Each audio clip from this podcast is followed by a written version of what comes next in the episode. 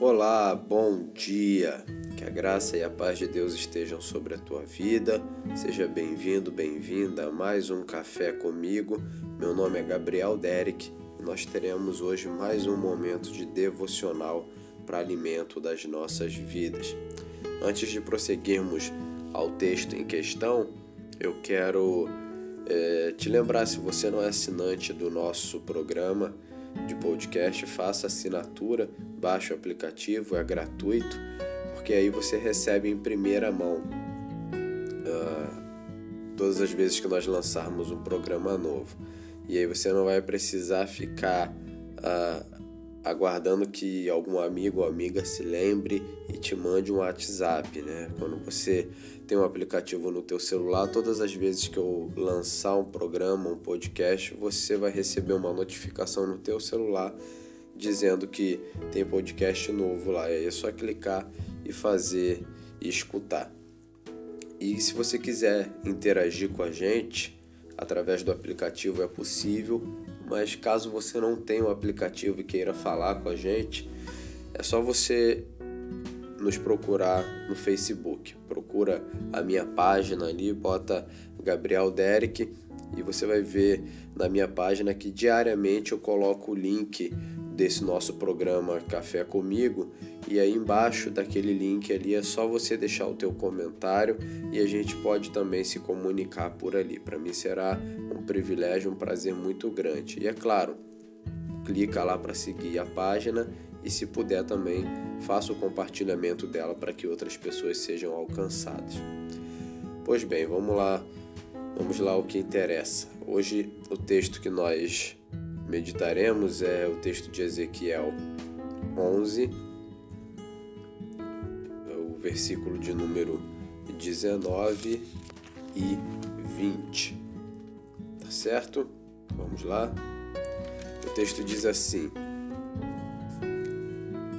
Dar-lhes-ei um coração, um só coração, espírito novo porei dentro deles Tirarei da sua carne o coração de pedra e lhes darei um coração de carne. Primeiro, aqui nós já vemos diante do contexto uma promessa de restauração para o povo de Israel. E aí, o que Deus está dizendo para esse povo é que daria a eles um só coração, e um espírito novo colocaria dentro deles, que tiraria deles aquele coração insensível, impenetrável, que diante da orientação de Deus não consegue obedecer, diante do mandamento do Senhor não consegue permanecer fiel porque tem o seu coração endurecido, impenetrável e colocaria então um coração sensível, um coração de carne. A carne aqui no Antigo Testamento, ela não tem a mesma conotação da carne no, como no Novo Testamento, naquele sentido do pecado. Aqui nós estamos falando de sensibilidade, algo que nós perdemos por causa do pecado. Por causa da prática do pecado, nós perdemos a sensibilidade de entendermos a vontade de Deus e não somente entendermos, mas colocarmos essa vontade em prática. Então, o que precisa acontecer em nós para voltarmos à obediência, aquilo que Deus deseja para a nossa vida, nós precisamos passar pelo processo de conversão. E esse processo de conversão, ele é algo que transcende as nossas forças e a nossa capacidade. O que eu quero dizer com isso é que a conversão ela não é obra produzida pelo, pelo próprio ser humano. Nós, por nós mesmos, somos incapazes de olhar para os nossos atos de iniquidade, de maldade e chegarmos à conclusão de que precisamos de um Deus que promova essa conversão em nosso coração, em nossa vida. Tudo isso, esse essa obra da conversão, ela é realizada em nós pelo Espírito Santo. Ele atua em nossa vida trazendo a sensibilidade a respeito desse pecado que estamos praticando e fazendo então com que a partir daí aconteça o arrependimento e a gente se volte para o Deus que nos criou. Então, aqui já nós nos damos conta de que o profeta ele fala sobre uma conversão e uma conversão que não é alcançada por nós. Ele diz que Deus dará um só coração, Deus dará um espírito novo, e o espírito aqui no sentido de vida, ou seja, se pelo coração endurecido por causa do pecado nós estamos mortos, a partir da obra de conversão de Deus, nós alcançamos vida novamente. Nós deixamos de caminhar por aí como zumbis Pessoas que caminham, mas não têm vida, pessoas que andam, mas não têm vida dentro de si, estão mortas por causa do pecado. E na obra da conversão, nós recebemos esse espírito novo que nos vivifica, que nos torna vivos, né? E aí também alcançamos nele, porque isso é obra dele, essa sensibilidade, esse coração novo. Em seguida, o versículo 20 diz o seguinte: Para que andem nos meus estatutos e guardem os meus juízos e os executem. Então, perceba você que a obra de conversão, ela tem um propósito. Como tudo que Deus faz tem um propósito, a obra de conversão, ela também tem um propósito.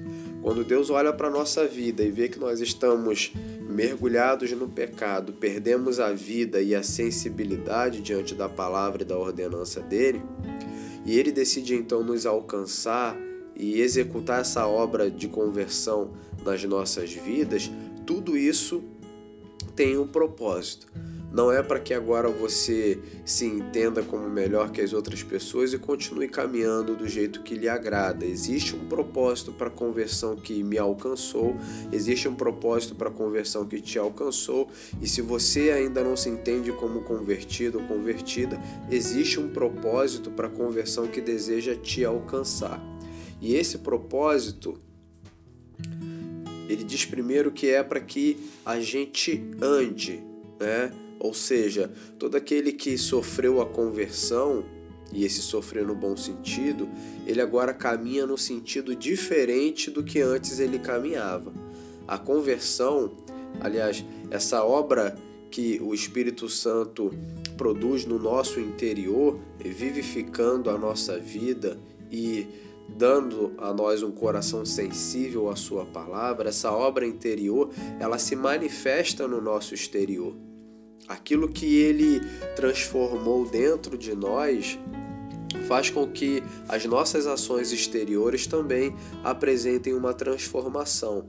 E a primeira ação exterior, o primeiro propósito aqui seria caminhar diferente do que caminhávamos. Se antes uh, da minha conversão eu, eu caminhava para a direita, agora na minha conversão eu caminho para a esquerda, porque convergir seria isso, seria você caminhar para um sentido diferente. Se antes você caminhava para uma distância maior da presença de Deus e da sua palavra, agora você caminha em direção à sua palavra e à sua vontade, né? guiados por ela também.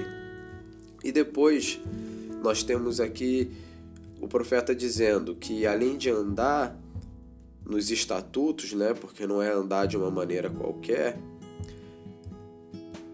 ele também fará com que a gente guarde os seus juízos. E isso significa para nós o aspecto da salvação. Em Cristo Jesus, nós somos guardados, selados pelo Espírito Santo para a salvação que há nele. Então, não somente andamos num caminho diferente, mas agora somos guardados nesses juízos, né? Porque eles estão dentro de nós, como diz o salmista no Salmo 119, a nossa alma agora é preservada, né? Então, porque os juízos de Deus são guardados pela nossa vida, agora nós temos a nossa vida preservada, por isso somos salvos. É nesse sentido que eu falo da salvação. Somos salvos, somos guardados, privados do mal, somos guardados de cair, somos guardados de nos perder por causa desses juízos que preservam a nossa alma. e em seguida ele diz que é para que a gente também execute, né? Então, versículo 20, lendo de novo: Para que andem nos meus estatutos, guardem os meus juízos e os executem. E há ainda outro propósito aqui, que seria essa manifestação de tudo aquilo que Deus ele vem operando na nossa vida. Não é suficiente a partir da conversão que sofremos andar num caminho diferente, agora salvos por ele, guardados por Deus, sem que a gente execute nada disso que nos alcançou. Não adianta só eu tomar conhecimento da palavra de Deus sem executar essa palavra que me alcançou. Por que, que eu preciso executar? Porque a execução de tudo isso que eu recebi dele, colocar em prática tudo isso que eu recebi dele, soa para a humanidade como manifestação da glória de Deus. É através da execução que as pessoas veem a minha prática de fé e enxergam a glória de Deus. E aí a gente consegue ir além daquele cristianismo nominal que nos permite somente que, que alegamos, né, que, que a gente diga eu sou cristão, mas ninguém consegue ver esse cristianismo que nós professamos. Ninguém consegue ver porque nós não executamos, nós não praticamos. Então é importante que na nossa vida diária, e você precisa colocar isso em prática já no dia de hoje, as pessoas vejam a manifestação da palavra de Deus que te alcançou. As pessoas vejam o resultado através das suas ações, as boas obras, através das suas ações, boas obras essas que revelam a graça que te alcançou. Né? Que as pessoas possam olhar para você e dizer: não, realmente, as obras que, que ele e ela produz são obras diferenciadas, porque nisso a glória de Deus é conhecida. Amém? Nós vamos ficar por aqui. Eu gosto muito desse texto, é um texto muito profundo, rico de, de entendimento. Então, medita um pouco mais nele, ora em cima nele, em cima dele e peça para que a graça de Deus te alcance dessa maneira. Vamos orar? Pai, nós queremos em Cristo Jesus te agradecer pela tua palavra que nos alcançou nessa manhã, que se o nosso coração se encontra endurecido diante da tua palavra, o nosso espírito morto perante o Senhor, que nessa ação que vem de ti, que não é alcançada pelo nosso mérito, pelo nosso esforço e capacidade, mas é única e exclusivamente pela tua graça. Que o Senhor venha nos alcançar, Deus, e vivificar o nosso interior e trazer sensibilidade ao nosso coração, para que possamos então andar nos teus estatutos, guardar os teus juízos e executar tudo isso que temos do Senhor recebido e aprendido. Nos fortalece nessa manhã de quarta-feira que possamos sentir a tua presença sobre nós, sobre o nosso dia e sobre os nossos. Nos guarda e nos livra de todo mal, em nome de Jesus. Amém. Tá certo? Eu quero agradecer a você mais uma vez por permanecer aqui comigo e desejar aí que você tenha uma excelente semana em Cristo Jesus. Um grande abraço, eu fico por aqui e até a próxima.